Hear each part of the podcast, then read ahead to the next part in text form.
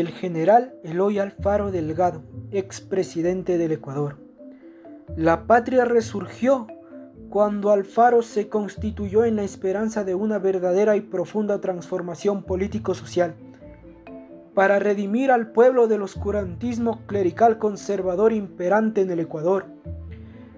Desde muy joven se inquietó por la lucha política, radicalizó su posición y despreció a los viejos políticos liberales, ferventes colaboradores del sistema de opresión y acostumbrados al fácil acomodo burocrático.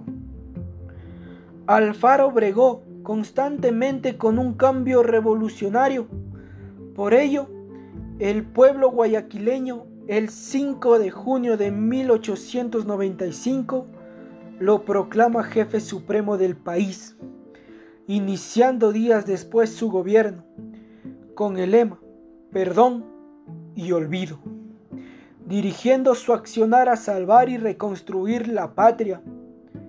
Su lúcido pensamiento siempre estuvo dirigido a la juventud, mejorando la educación con el laicismo como alternativa histórica para luego del triunfo de las armas. Era hora de librar la, la batalla fundamental, la ideológica, siendo su única opción, según el maestro Edwin Guerrero Bloom, la de educar o morir.